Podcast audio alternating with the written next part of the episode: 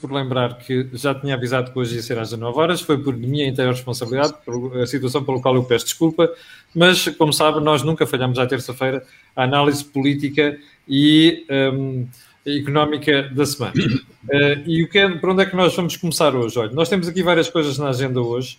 Um, a principal é uma pergunta. O regresso da Troika, aliás, não é uma pergunta, é uma fatalidade uh, o regresso da Troika ou a fatalidade das, fatalidade das condicionalidades. Estamos a falar naturalmente daquilo que são as exigências que Bruxelas vai fazer para nós fazermos uma atualização mais cuidada do, um, ehm, do plano de recuperação e resiliência. E como diz uh, o Joaquim Aguiar, o regime não é o sistema, o regime é o que se faz com a legitimidade que se obteve no sistema, onde a legitimidade é a autorização para governar. E é precisamente por aqui que vamos começar. Joaquim, nós estamos perante o regresso da Troika, embora com uma roupagem diferente, nas exigências que Bruxelas faz? Oh, Camilo, o, o regresso da Troika é, é uma frase que pressupõe que a Troika saiu. Ora, a verdade é que a, a Troika nunca saiu porque a Troika é a realidade efetiva das coisas. Portanto, quando, quando... Quando Joaquim, já agora, quando Joaquim diz é a realidade efetiva das coisas, quer dizer uh, o quê? Nós, para atingir determinados objetivos, temos que cumprir determinados requisitos?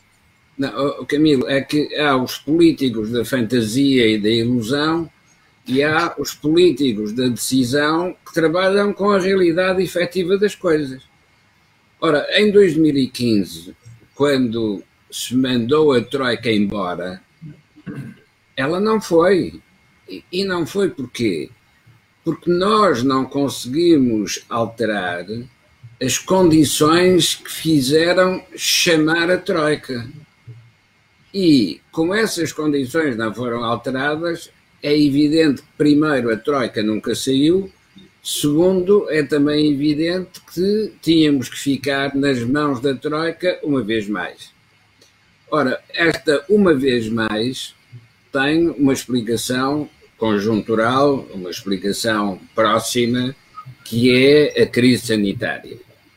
Mas essa crise sanitária não só ainda não acabou, como ainda não conhecemos todas as consequências desta crise sanitária que paralisou as economias. Cada um de nós deve ter experiências diferentes, mas aquilo que eu vejo à minha volta é que todas as rotinas do trabalho empresarial foram interrompidas. Para voltar a pôr tudo isso a funcionar, vai demorar tanto tempo que não é com injeções de fundos europeus que se volta a pôr a máquina a funcionar. Então, o melhor é pensarmos se queremos que a máquina funcione como funcionava antes, ou se devemos introduzir correções.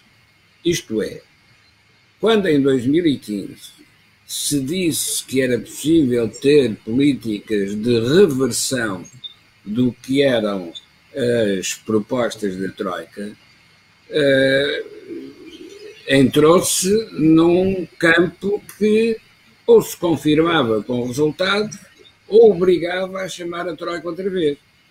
Ora, os resultados não apareceram, o crescimento não apareceu, a melhoria da produtividade não apareceu e, pelo contrário, fomos perdendo posições relativas em relação àqueles com que nos devemos comparar, que são aqueles que estão no espaço da União Europeia. Agora que perante a emergência da crise, surgem novos apoios europeus, é evidente que quem dá os apoios vai impor condicionalidades. E então voltamos ao ponto inicial.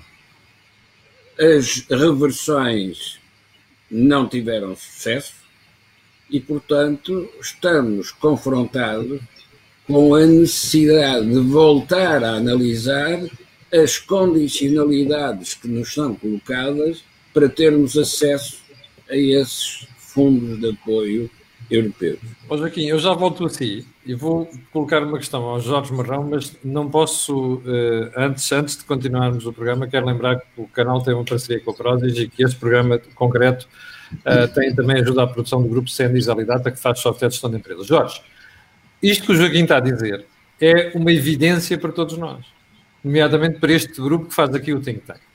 Mas eu tenho uma questão para ti, que é, porquê é que os portugueses ainda não perceberam isto? Porque se tivessem percebido isto já, nós já tínhamos o, o, o governo com intenções de voto não de 38% a 39%, mas 30% ou até mais baixo. Porquê é que isso acontece? Eu acho que, eh, vamos ver, a tua, a tua pressuposição tem aí um, um vício de raciocínio. Então. Que é um, assumir que as pessoas não perceberam e que um, se tivessem percebido, o governo caía nas sondagens. Uh, não é verdade. O... Não é verdade. Não, o que tu disseste foi que se as pessoas. Oh, Jorge, quando eu descubro que um governante me está a enganar, eu não voto nele. Nem não, é, o, o, tema não é o, não é o que o governante está a enganar. O tema é que as pessoas, não tendo alternativa, preferem ser enganadas. E porquê é que preferem ser enganadas? Porque se há um modelo de redistribuição, que é o um modelo que fez sobreviver as políticas que nos levaram a, este, a esta montanha de dívida, que é como nós temos chamado aqui no Think Tank, a tudo o que está a passar na sociedade portuguesa, que é como é que nós pagamos a montanha de dívida, como é que a descemos, no fundo é, como é que vamos descer esta montanha.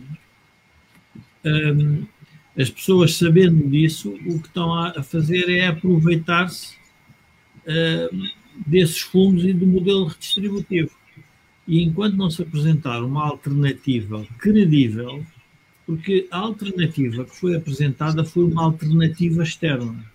Se nós nos lembrarmos, o debate na sociedade portuguesa, o debate na sociedade portuguesa é o que é que nós tínhamos aceite aquelas condições estavam associados aos empréstimos. Uhum. E se nos lembrarmos, houve um levantamento, diria, popular e mediático para não uh, acatarmos as estratégias políticas que estavam associadas à entrada da Troika em Portugal. Portanto, eu julgo que não há uma ligação direta entre um governo uh, omitir a dimensão do problema e as pessoas penalizarem-no por isso. É o contrário as pessoas sabem que, não havendo uma alternativa credível que seja apresentada pelas diferentes forças políticas, então deixam-se estar como, como estão. E, portanto, há uma espécie de uma indiferença coletiva, e essa indiferença é resultante de quê? Essa indiferença é resultante de qual é a alternativa que nós vamos ter. E, portanto, hum, o Joaquim tem razão quando diz a Troika não se foi embora, a Troika foi-se embora porque essa foi, se nós recordarmos, a, a, última, ou seja, pelo menos foi anunciada uma grande vitória, que foi, estávamos livres do, do protetorado, na expressão utilizada, penso, por Paulo Porta, estávamos livres do protetorado dos credores externos. Uh, mas nós livrámos do protetorado, mas não nos livrámos de dívida. E, portanto, agora que precisamos de contrair mais dívida e de obter mais fundos, esse tal protetorado vai fazer uma pergunta legítima, que é e como é que os senhores pretendem pagar aquilo que nós vamos emprestar? E aí surge um problema diferente. É, este problema é um pouco distinto do problema que tivemos uh, em 2011. É que o programa da Bazuca é um programa para a recessão e para as condições um, as condições de funcionamento da economia europeia resultantes da crise sanitária. Portanto, é um programa que vai ser mais transversal e provavelmente mais exigente. Em termos práticos, nós vamos ter uns termos comparativos distintos do que tínhamos no passado.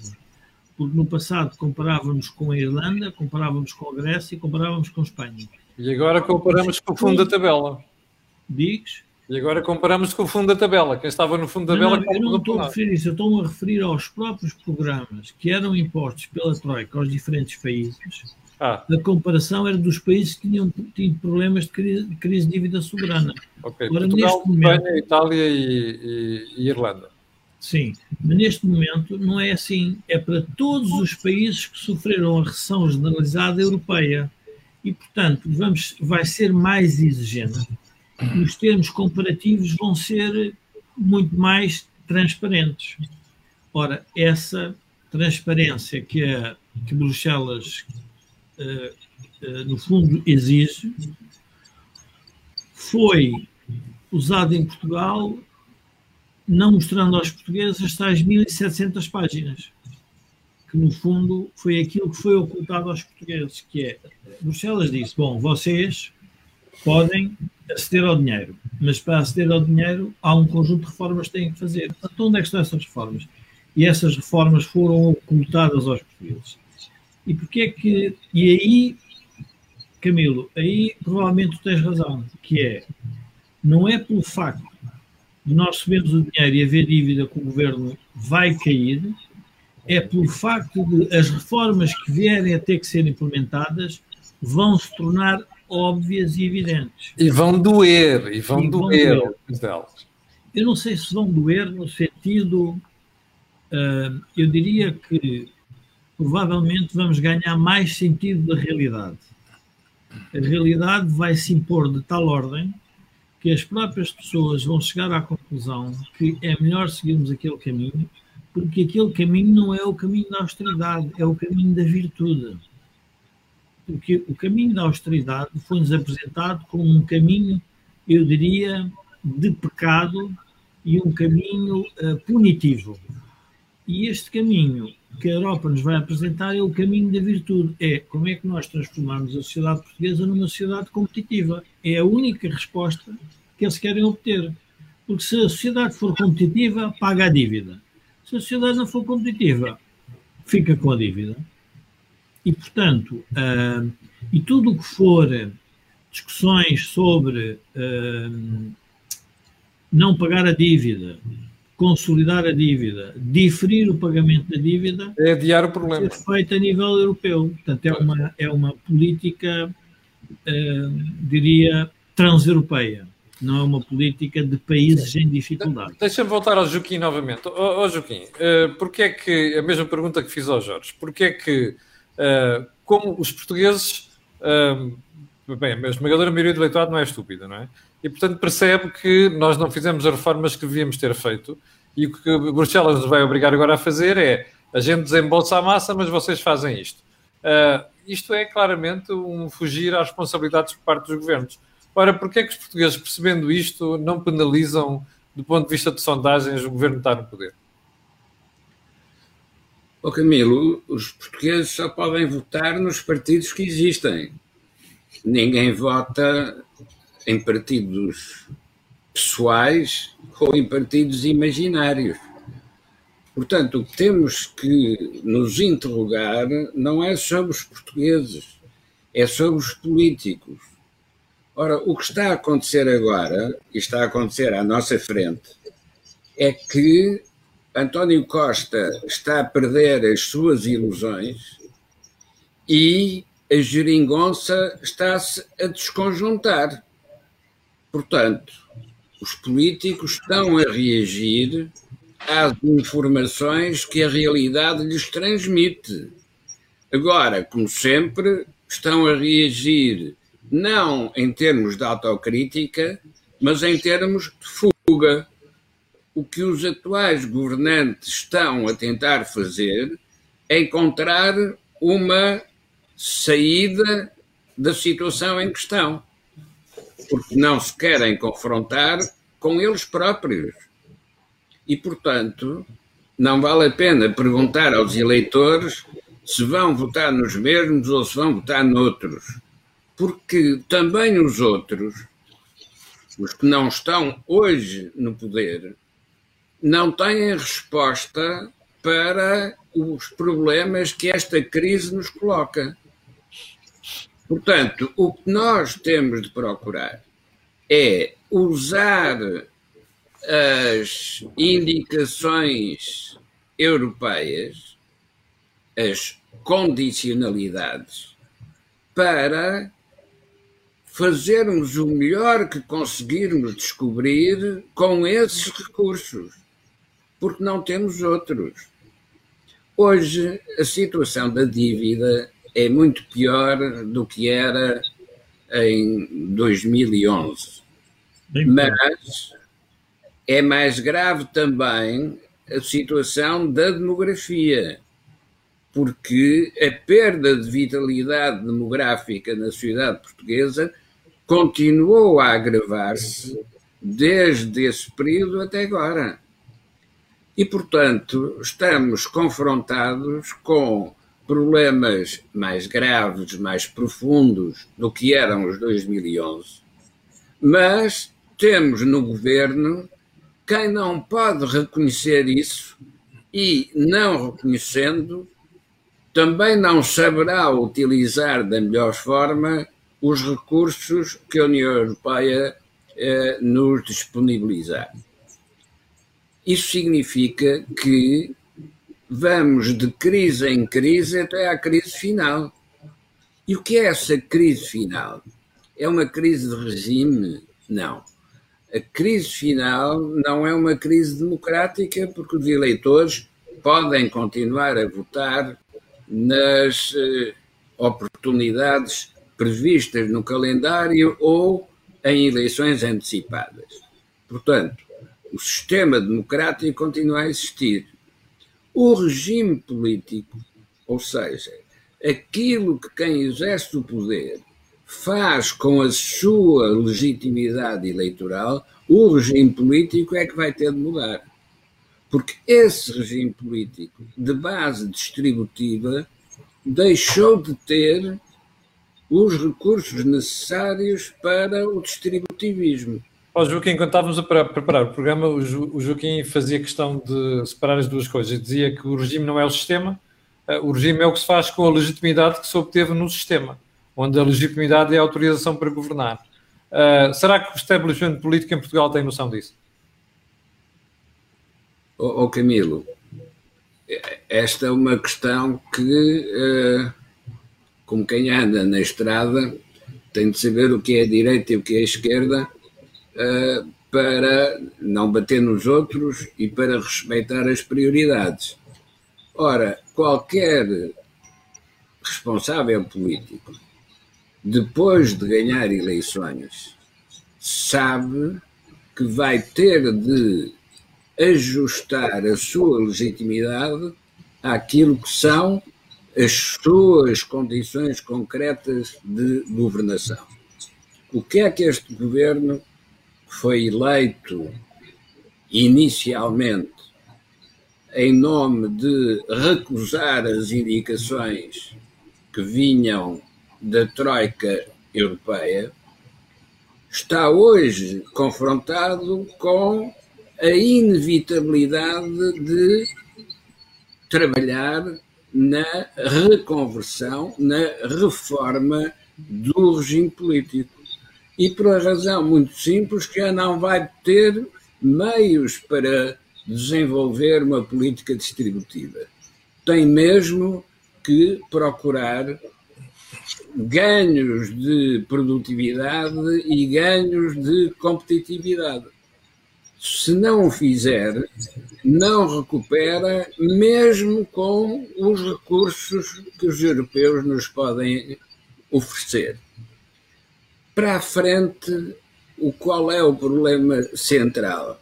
O problema central é reconhecermos que temos de ser competitivos e não podemos esperar que o protecionismo de Estado eh, nos ofereça as condições de competitividade, porque esse protecionismo pode favorecer alguns grupos sociais mas nem esses estarão muito tempo com essas vantagens temporárias, porque se à volta não houver desenvolvimento, não são os privilégios concedidos pelo distributivismo que podem sustentar-se durante muito tempo. E, de facto, vamos ter que reformular o regime político para mantermos o sistema democrático. Jorge, quem é que devia estar a fazer de ponta de lança desta mudança que o Joaquim está a falar?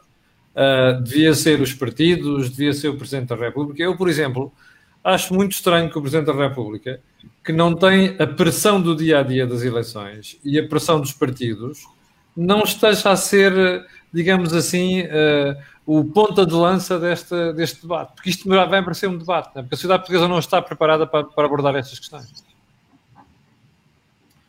A sociedade portuguesa está, está, diria que está ao mesmo tempo expectante, está resignada, está também indiferente e, e, e diria que está à espera do que aí vem. Não sabe o que aí vem, mas sabe que vem qualquer coisa.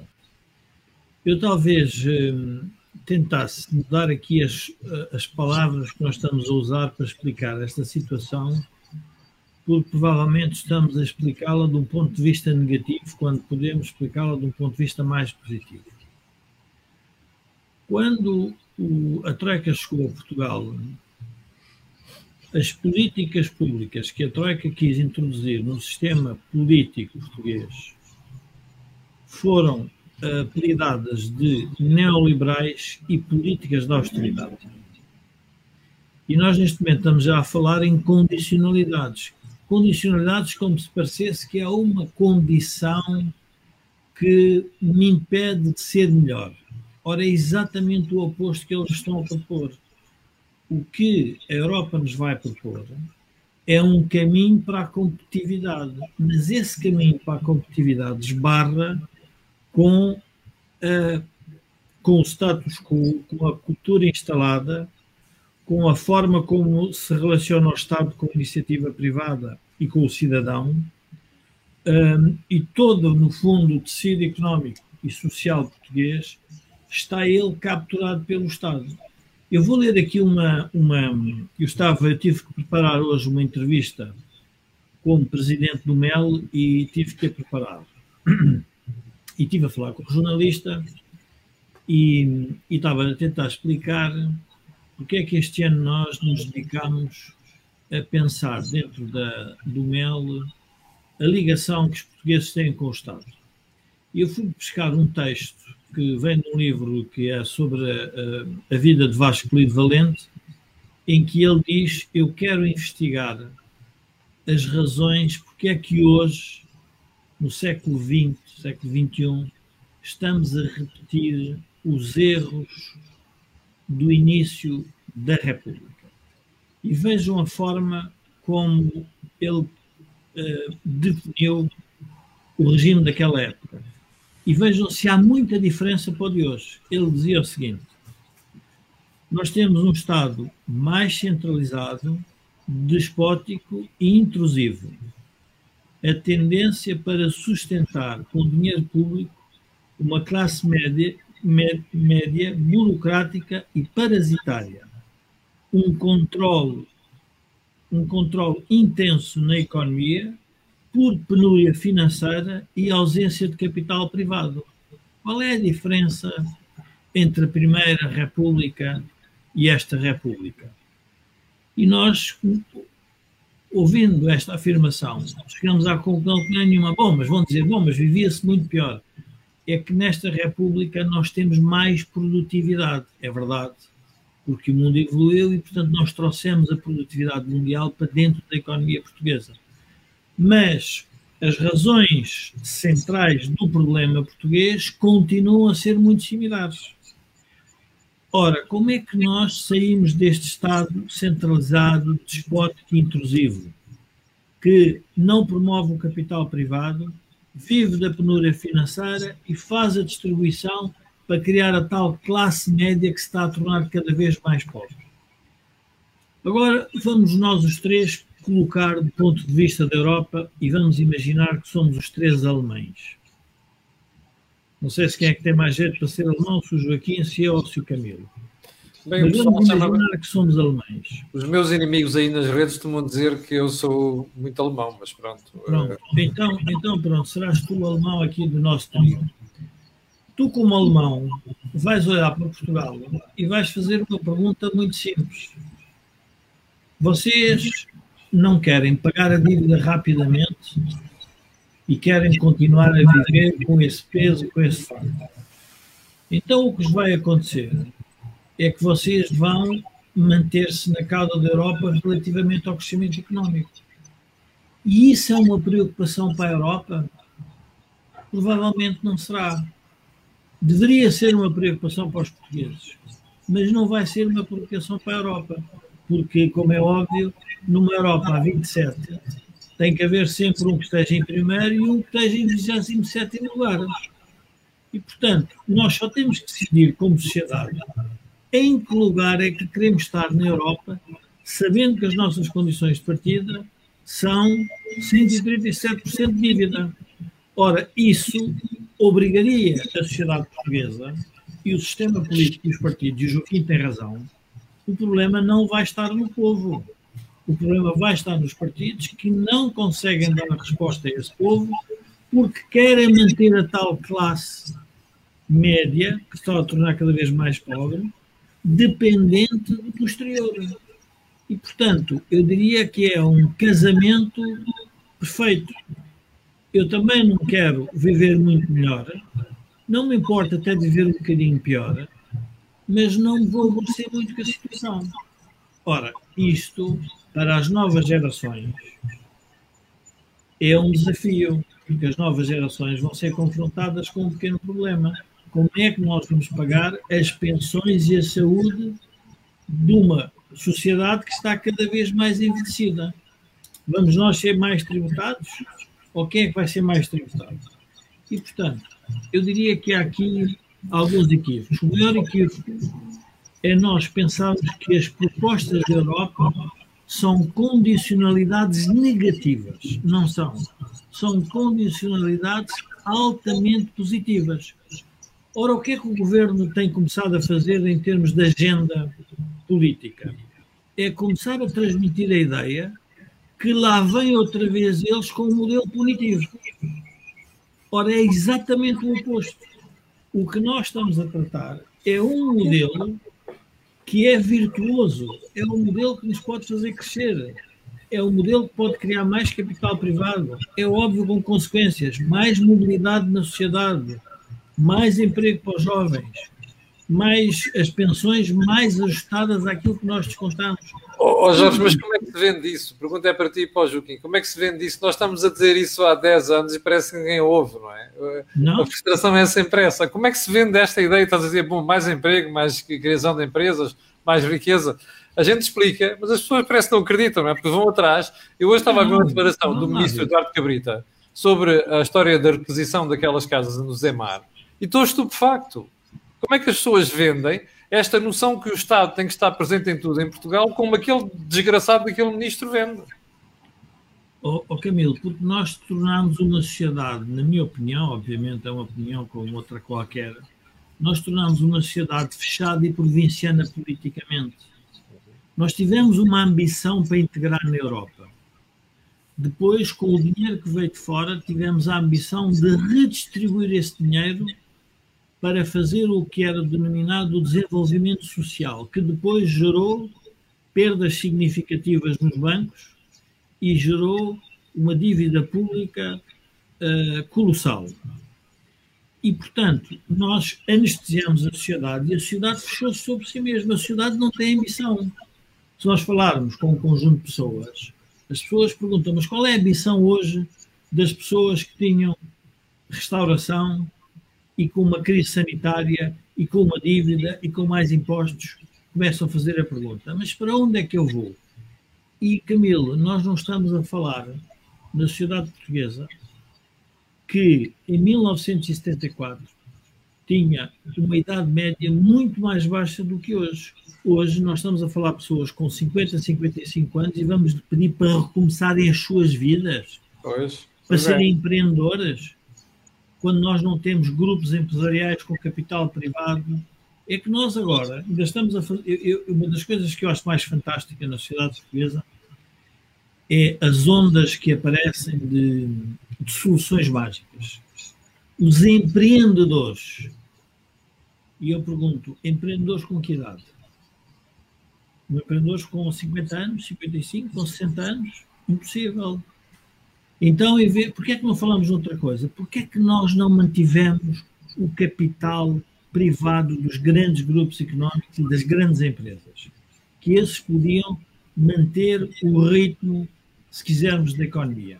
Essas empresas foram nacionalizadas, foram descapitalizadas, tiveram modelos depois de desenvolvimento errados dentro desta economia e nós estamos a falar naquela, uh, naquela fórmula do Partido Comunista, que é temos que estar sempre atentos às pequenas e médias empresas, porque as grandes empresas têm tendência a fazer o controle político. Não é o oposto.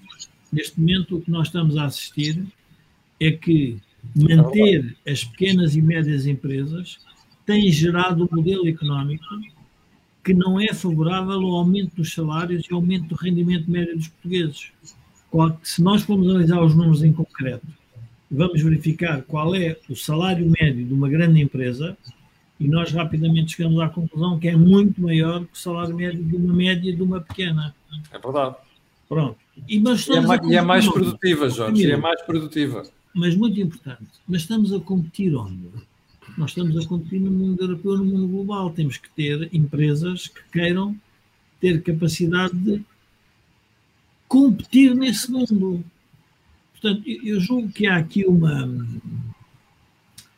Eu diria que há uma. Não é uma fake news, não é nesse sentido, mas há uma construção uh, à volta do regime político que impede as pessoas de ver o que é que realmente está por trás. O que está por trás desta crise é um conjunto de ideias erradas sobre as políticas públicas que nos podem levar ao crescimento. Se repararmos todos, se nós repararmos, qualquer discurso político começa com duas frases: justiça e desigualdades. Mas que maior desigualdade é que há para os portugueses do que estarem no quase último lugar do desenvolvimento económico europeu? Os portugueses iam estar envergonhados de estarem no fim da tabela nós temos o nosso clube de futebol e estamos sempre desejosos que o nosso clube esteja em primeiro lugar. Nunca, nunca estamos desejosos que seja em último. Não, estamos em último, mas estamos no campeonato dos grandes. E no fundo é aquele clube da segunda divisão que vai para a primeira divisão e lá na terra dele o presidente do clube e aquela claro que fica muito satisfeita porque ascendeu socialmente, passou da segunda divisão para a primeira só que, infortunadamente, é o último da primeira divisão. Ora, isto não é ambição para um povo. E, portanto, não tendo essa ambição, nós vamos ter sempre este discurso, que é um discurso, uh, diria, de justiça e desigualdades. E é um discurso miserável. Porquê? Porque as pessoas sofrem com a falta de rendimento de forma séria. O povo está mesmo a sofrer. Quem é que não está a sofrer? Quem vive na órbita do Estado. E uma das coisas que nós temos que dizer é as pessoas que são apologistas, como nós, de uma economia de mercado, da liberdade económica, da concorrência, nós não estamos a dizer que não deve existir Estado e que o Estado não faz falta. Não é nada disso. Nós gostaríamos muito que os funcionários públicos ganhassem o dobro. Mas para ganharem o dobro, é melhor os funcionários públicos também lutarem para que a economia cresça o dobro. Eu tenho aqui mais uma questão que não estava no programa, mas eu acho que vale a pena meter aqui. Temos algum tempo até chegarmos à parte da literacia, financeira, onde vamos falar de bancos, até por causa de toda esta polémica à volta do novo banco. Joaquim, hum, não ficou com um cheirinho de 1975 quando viu o governo anunciar a requisição do Zemar, assim do pé para a mão esta semana? Não, não, não, não, não, fiz essa ligação porque é manifestamente uma decisão improvisada. É verdade que em 75, uh, lembro por exemplo, a Torre Alta foi utilizada para receber os regressados da África. Uh, esse tipo de emergência percebe-se que se utilizam os equipamentos que, que existem e existiam nessa altura. Ora, neste caso, eh, é apenas uma ingenuidade do ministro que, eh, à falta de melhor imaginação, lança a mão àquilo que está à frente e, portanto, uh, havia aquele equipamento uh, disponível, portanto, usa-se esse equipamento. Em nome de quê? Em nome de uma uh, política sanitária que a todos interessa, não apenas aos que estão atingidos pela infecção, mas todos os outros que estão à volta. Só que isto revela a incapacidade do decisor político que dispara para onde está virado e não, uh, não considera as consequências indiretas daquilo que está a decidir. Claro que não vai haver nenhuma ocupação daquelas casas, porque torna-se evidente a inutilidade dessa decisão. Porque, mesmo que fossem utilizadas aquelas casas, o problema não estava resolvido. Mas criava-se um problema adicional: é que uh, generalizava a insegurança, não apenas agora a insegurança da doença, mas também a insegurança na aplicação da lei. Isso obriga-nos a voltar a, um, a, uns temas que nós estamos eh, sempre a tratar nestes programas. A tal realidade efetiva das coisas. Essa realidade efetiva das coisas destrói as ilusões, mas também destrói os políticos que se alimentam dessas ilusões. Quando se analisa a última entrevista do primeiro-ministro António Costa, verifica-se que não há direção política em Portugal. E não há direção política porque o António Costa não é capaz de dirigir politicamente. Não. Não há direção política porque não há visão do futuro. Apenas há a impossibilidade de pedir desculpa pelo passado. E como não pode pedir desculpa pelo passado, dispara em todas as direções e nunca nos diz o que é que nós temos de fazer. Joaquim, posso interrompê-lo? Pode, com certeza. Só não estou de acordo quando diz que não há visão política, mas há visão de poder. Sim, isso é verdade. Oh, eu, eu, agradeço, eu agradeço a interrupção, mas esse é que é o problema entre pois. democracia e regime político. Na democracia tem de haver uma visão política, isto é, tem de se dar orientações ao eleitorado e o eleitorado escolhe as orientações que prefere. No regime político, exerce-se o poder. E o poder pode ser exercido só com o objetivo de reproduzir o poder não tem visão nenhuma. A única visão que tem é do espelho. Vê-se ao espelho e pergunta então a alguém mais bonito do que eu. Ora, esse tipo de poder circular, do poder que se reproduz a si próprio, só funciona com o vento a favor. Porque quando o vento é contrário, o naufrágio é inevitável. E então o que é que faz o, o, comandante do navio, quando o naufrágio é inevitável, tenta escapar àquela situação. Já tivemos isso no passado.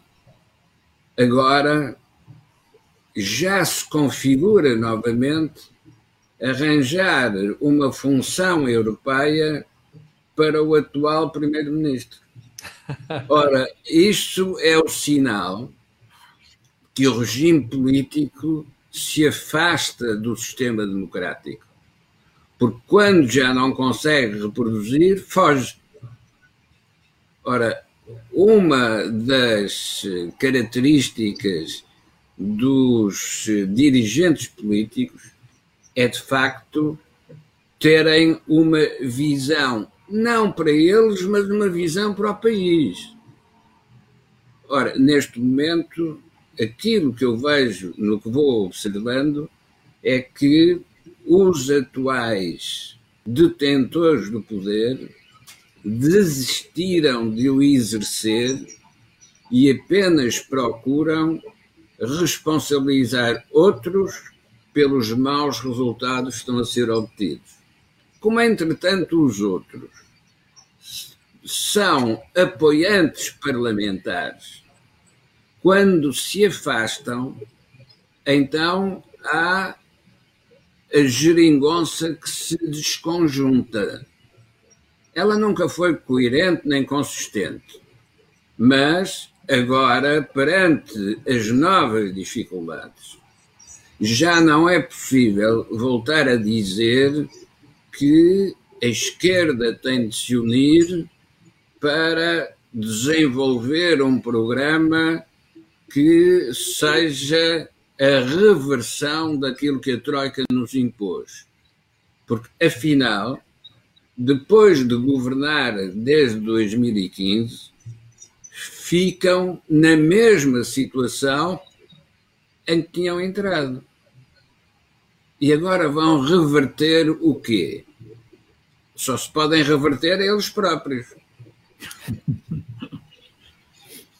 Eu, eu, julgo que há aqui um, um, tema, Camilo, que talvez para as pessoas perceberem uh, o espaço mediático em Portugal e, e o Joaquim uh, tem, tem uma expressão que eu gosto imenso, que é temos que olhar para a sombra e nunca para o fogo. Ainda hoje disse isso no comentário matinal, Jorge. É? Do, ainda hoje disse isso no meu comentário matinal. É, uh, nós temos é o palco projetor. E o que interessa não é o que está iluminado, o que, está, até, o que interessa é o que está na sombra, como diz muitas vezes o Joaquim. Bom, o governo, se um governo não tem visão política, como diz o Joaquim, então está a tratar do quê? De se eternizar no poder. De, está a tratar da intendência, está a tratar da logística, está a tratar dos pequenos problemas. São os imigrantes em Odmira, é os problemas que apareceram nos hospitais com a pandemia, é o problema de tanques, é o problema dos incêndios, mas depois, em termos práticos, o que não está a tratar é para onde é que o país vai.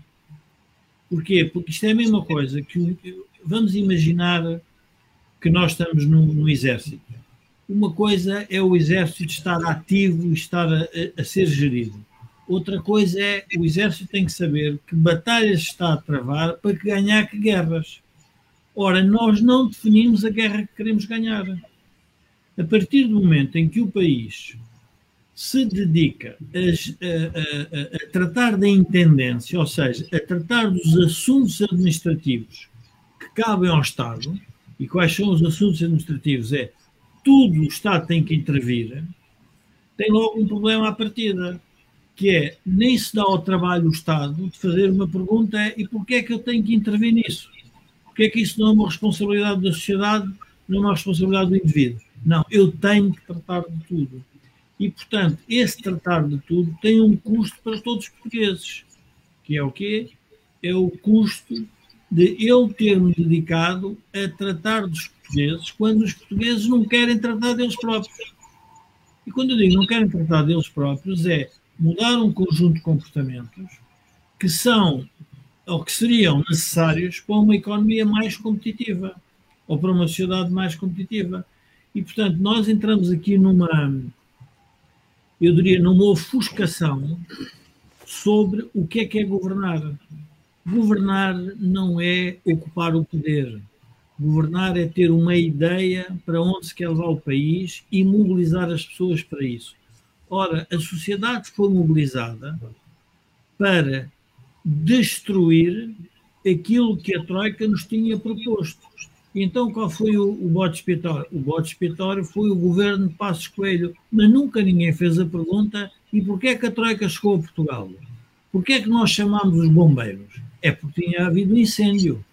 Nós não podemos é, depois dos bombeiros chegarem, apagarem o incêndio e dizerem como é que nós vamos reconstruir a sociedade, começar a atribuir a responsabilidade a quem está a reconstruir, não explicando que houve um incêndio prévio. E, portanto, a sociedade está a ser ofuscada permanentemente sobre a função principal do governo. E, e mais, e o debate político, em vez de ser um debate político profícuo no sentido que eu sei para onde quer ir, é um debate outra vez quase que de mecânica democrática. Já estamos a discutir como é que vamos aprovar o orçamento. E a pergunta é: o orçamento para cumprir que desígnio nacional? Ah, o desígnio nacional dos credores não nos fecharem a porta. Nós já sabemos o que é que isso vai significar. Na lógica existente nos últimos anos. Mesma despesa, mais impostos. Mesma despesa, mais impostos. Quando o ministro Cabrita faz aquela decisão de fazer requisição, o Joaquim tem razão num aspecto que é ela é, é improvisada, pode ser ingênua, mas tem um pressuposto. É que o ministro, pelo facto de ocupar o terreno do espaço, considera-se dono do país. É verdade. Ora, esta visão de que o Estado é dono da vida do cidadão e dos portugueses tem que ser eliminada. Porque se nós não respeitarmos o que é mais básico numa sociedade democrática, de economia de mercado e competitiva, que é o respeito do direito de propriedade, então nós estamos a cometer um equívoco. Nós estamos a ir contra aquilo que foi a Constituição que nos foi imposta, foi imposta, que foi votada e que nós temos que viver.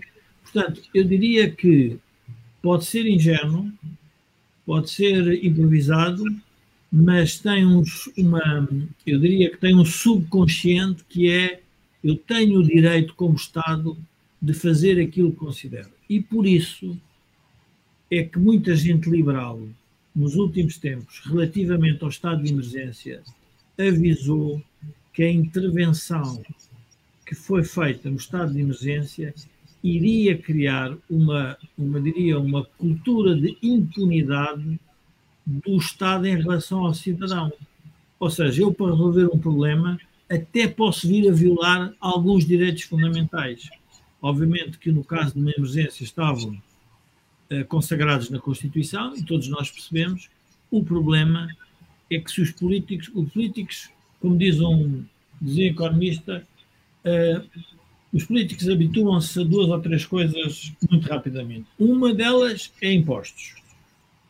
Ou seja, os impostos é a forma mais, mais óbvia de manter o poder.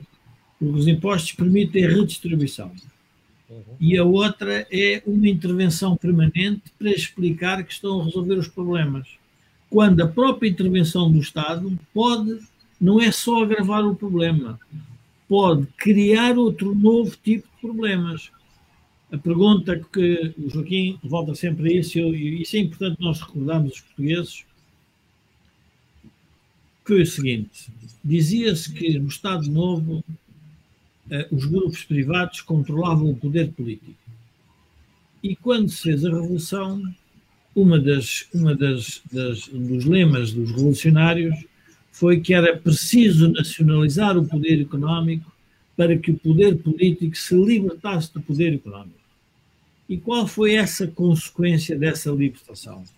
foi a destruição do capital privado. A pergunta que se devia fazer é a seguinte: é, parece que se resolveu um problema, na verdade, o poder político já não tinha que lidar com esse poder económico, passou a ter que lidar com os gestores públicos, que geraram perdas, enfim, que não vale a pena recordar, mas se olharmos para o balanço dos bancos à época das nacionalizações e depois das privatizações, todos percebemos que a gestão, a gestão acumulada desse socialismo foi desastrosa, mas criou-se outro tipo de problema à sociedade. Foi a sociedade ficou sem grupos económicos que pudessem acompanhar o ritmo de crescimento económico que era necessário para o país. Jorge, tenho que interromper para dizer que temos que ir à parte da literacia financeira, senão ficamos sem tempo. Então, literacia financeira tem a ver com bancos esta semana, e eu porque é que eu trouxe isto? Por causa do novo banco. Eu não quero abordar o novo banco, mas quero explicar aos portugueses o que é um banco, como é que funciona um banco e porque é que não é fácil deixar os bancos ir à falência. Porque essa é a grande questão. Eu recordo nos últimos 10 anos, das variedíssimas vezes que fui à televisão para explicar esta matéria, não conseguia passar esta mensagem porque muitos poucos, poucos cidadãos percebiam isso. Jorge, tu que tens, que foste auditor, vou começar mesmo por ti. Um, como é que funciona um banco? Quando nós lá vamos pôr depósitos, quando o banco vai buscar dinheiro ao, ao mercado e empresta esse dinheiro, qual é a percentagem? Uh, primeira questão que as pessoas precisam perceber: para um banco emprestar dinheiro tem que ter dinheiro. É? Em segundo lugar, qual é a percentagem de dinheiro que os bancos devem emprestar? E já agora, quando os bancos entram em dificuldades, porque é que não, não é fácil deixar falir um banco?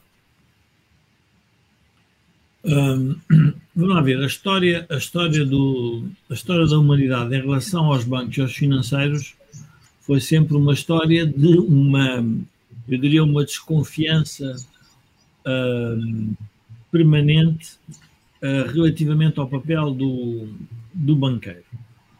E é importante as pessoas perceberem que quando nós fazemos poupanças, temos que as depositar em algum lado as pessoas se lembrarem naqueles filmes de cowboys um, e os bancos, o que é que eram basicamente? Os bancos, basicamente, o mais importante era a casa forte, era onde ficava o dinheiro depositado. E, portanto, esse dinheiro ficava ali parado e o que as pessoas queriam era a garantia que esse dinheiro lhes era devolvido quando fossem lá levantados. Mas surge um outro problema há pessoas que têm ideias para a sociedade, precisam de fazer investimentos. O uhum. Camilo decidiu fazer um canal de televisão. A quem é que tu vais pedir dinheiro para montares o canal de televisão? Se pedires a mim ao Joaquim, nós podemos contribuir com uma parte muito reduzida, mas posso dizer que o sítio ideal é ir de um banco, porque o banco está a casa forte, cheia desse dinheiro e, portanto, o banco toma uma decisão que é avalia o risco da sociedade e diz assim: eu tenho dinheiro, tenho que remunerar estas pessoas e, portanto, eu agora vou emprestar. Bom, agora vamos admitir que o Camilo, em vez de fazer um canal de televisão com sucesso, decide comprar uns carros, fazer umas viagens, eh, passear pelo mundo e não pagar ao banco e dizendo assim: bom, eu. Pá, e o banqueiro, e estou a admitir que o banqueiro fez isso, assumindo que eras uma pessoa de bem e que estavas a fazer tudo de acordo com regras, mas por qualquer, qualquer motivo olhaste para a tua idade e disse: Bom, tenho 60 e tal anos, pá, o que eu preciso é de me divertir e alguém que pague isto. Então, e tu deixas de pagar ao banco. Então, deixando de pagar ao banco, no dia a seguir vai lá um depositante e faz a seguinte pergunta: dê-me lá o meu depósito. E o banqueiro tem que dizer: olha, eu não consigo pagar porque o Camilo pagou no dinheiro e andou a passear pelo mundo. Bom, e assim geram-se as perdas dos bancos. Quando os bancos tomam decisões de risco da sociedade, estão implicitamente a poder criar um problema aos seus depositantes. E porquê é que o Estado aparece? O Estado aparece porque percebe que a pior coisa que pode acontecer é a desconfiança generalizada no sistema bancário, que é o que a gente chama uma corrida aos depósitos. Nós tínhamos um, nós os três, tínhamos um amigo, tínhamos um amigo comum que era o Miguel Beleza, que dizia sempre uh, sobre a corrida aos bancos. Nós nunca devemos iniciar uma corrida aos bancos, mas é avisado participar nela. Ou seja, quando toda a gente vai querer levantar o dinheiro do banco e o banco não tem o dinheiro, é melhor nós sermos os primeiros da fila. Pronto. Então, o que, é que, o que é que isto significa? Significa que o banqueiro pode ter feito mal uma avaliação do risco da sociedade. E sem querer, eu estou a admitir que não há casos de corrupção, não há casos de compradio, não há Ou casos. Seja, estás a ser simpático. Estás a ser simpático. Estou a admitir de um banqueiro tradicional que avaliou mal, por exemplo, o risco de investimento em hotelaria com uma pandemia. Vou dar um exemplo, em concreto. Os aeroportos fecharam, o banqueiro emprestou a quem quis fazer hotéis e agora não há turistas. Então o dinheiro fica. Como é que nós pagamos os depósitos?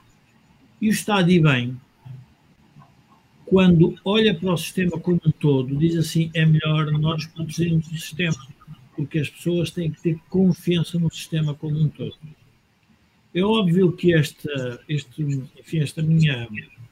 Eu estou a tentar simplificar ao máximo para as pessoas perceberem. Claro, Mas é essa a ideia. é o seguinte: ah,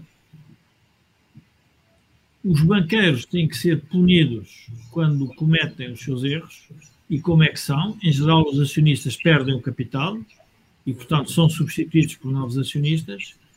No caso de bancos em particular que não seja uma crise sistémica, então aí ah, é muito provável, alguns países têm tradição dos depositantes perderem, por exemplo, os países anglo-saxónicos, quer o Reino Unido, quer os Estados Unidos, quem fizer depósitos em bancos em que os bancos não emprestam como deve ser a economia, pode vir a perder os seus depósitos, até certo montante pode estar garantido, a partir de certo montante não está garantido.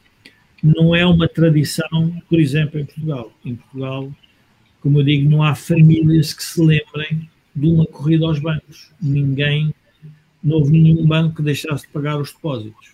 Podem ter perdido alguns obrigacionistas, mas depósitos não. E grande parte significativa dos bancos, do dinheiro que emprestam, advém dos depósitos.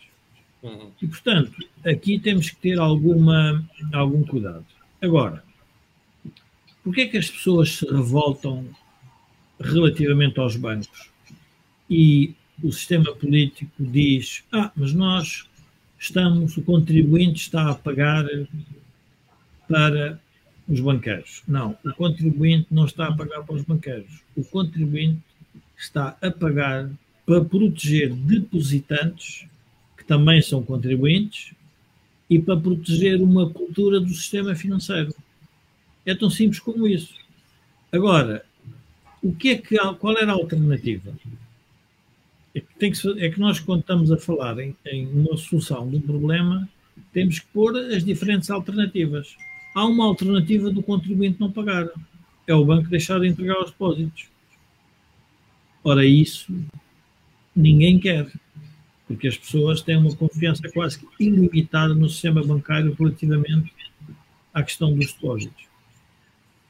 É óbvio, e isso é importante percebermos, que quando há uma crise no sistema de avaliação de risco de uma sociedade, foi o caso que aconteceu em Portugal em 2008 até 2011, isso significa que houve um conjunto de políticas públicas e políticas privadas que cometeram um risco brutal. E é esse risco dessa má avaliação que nós hoje estamos a pagar com a dívida pública. E, portanto, estamos a pagar como? Porque fizemos estradas que provavelmente não eram necessárias, fizemos parcerias público-privadas que se revelaram desastrosas, não porque elas tivessem sido mal feitas, mas porque o negócio que estava por trás da parceria público-privada, a economia daquele negócio, não era uma economia que conseguisse suportar um, o custo que o Estado teria que entregar aos privados. E, obviamente, quem é da ala esquerda quer atribuir a responsabilidade aos privados, mas tem que fazer outra pergunta. Mas quem é que decidiu fazer a estrada? Não foram os privados. Os privados foram convidados a participar na construção da estrada. É verdade. E, portanto, não podemos agora é vir dizer que a responsabilidade é dos privados. É óbvio que há depois muitas variáveis em tudo isto, mas diria que temos que começar a moderar um bocadinho o discurso, um, moderar o discurso sobre, sobre estes temas, porque não, é uma, não há soluções fáceis para a resolução de um problema com esta dimensão. Muito bem. Ora, a economia mais liberal, a mais liberal do mundo, ou das mais liberais do mundo, são os Estados Unidos, fizeram uma ajuda maciça Sim, ao sistema bancário. Sim. E, portanto, e foi isso que fez recuperar. E mais importante, isso eu gostaria de dizer às pessoas, não há nenhuma economia do mundo que recupere sem um sistema bancário capitalizado e robusto. Muito bem.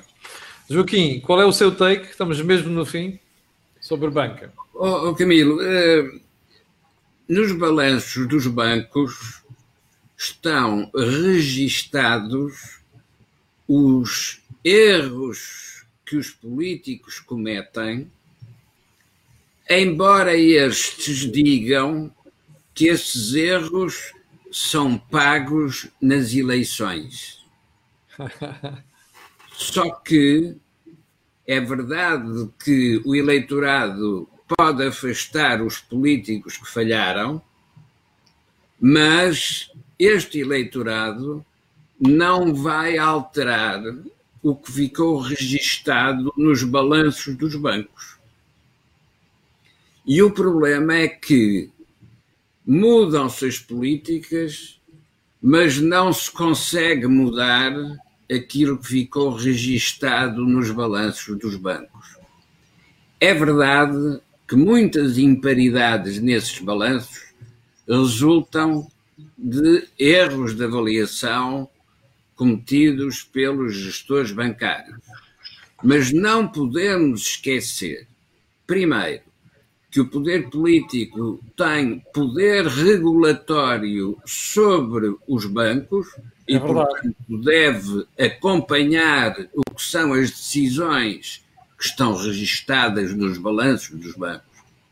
E, por outro lado, é o poder político que cria o ambiente económico geral em que os bancos trabalham.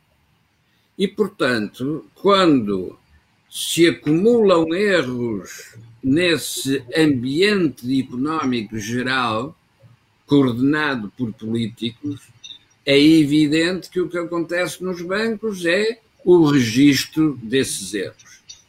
É verdade que um banqueiro não pode haver exceções, mas em geral o banqueiro não trabalha com o dinheiro dele, trabalha com o dinheiro dos depositantes. Ora bem. Mas, mas é responsabilidade do poder político acompanhar e regular aquilo que estão a ser as decisões dos uh, gestores bancários. Dito de outra maneira, é nos bancos que a realidade aparece, embora nos discursos políticos o que aparece seja a ilusão.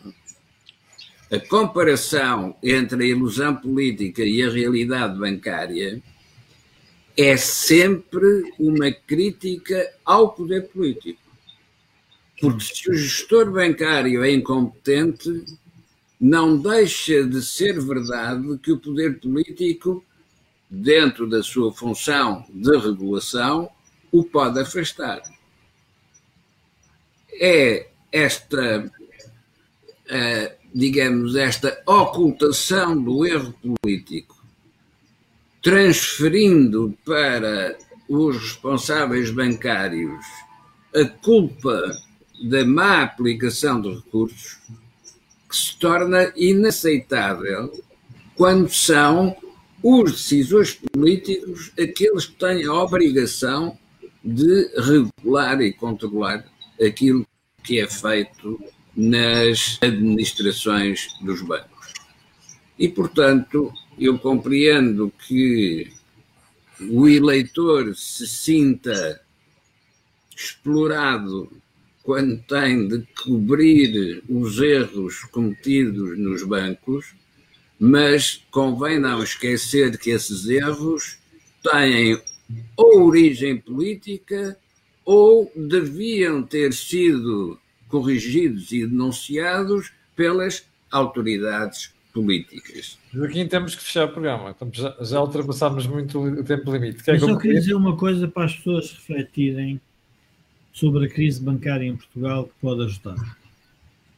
Jorge, muito rápido. Jorge. Soubessem, muito rápido. Muito rápido. Se os banqueiros soubessem o que sabem hoje, não teriam tomado as decisões que tomaram, porque todos os banqueiros, todas as famílias donas de bancos, perderam os seus bancos.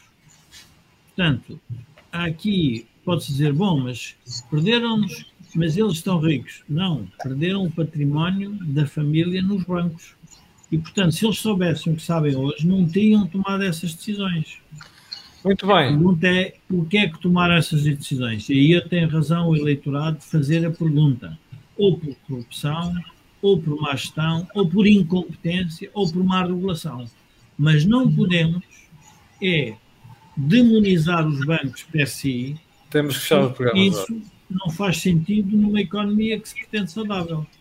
Sim, senhor. Chegamos ao final do programa de hoje. Quero agradecer ao Jorge e Joaquim. Vou pedir desculpa por termos hoje decidido começar às 7 horas e, sobretudo, termos ultrapassado largamente o nosso tempo habitual. Quero só recordar no final que este canal tem uma parceria com o Prozis e também quero lembrar que este programa em concreto ajuda à produção do grupo Sendis Alidata, que faz software de gestão de empresas. Nós voltaremos a falar daqui a uma semana. Fique bem, já sabe que amanhã às 8 da manhã você terá o comentário matinal do canal A Cor do Dinheiro. Muito obrigado, com licença, até para a semana, Jorge Joaquim.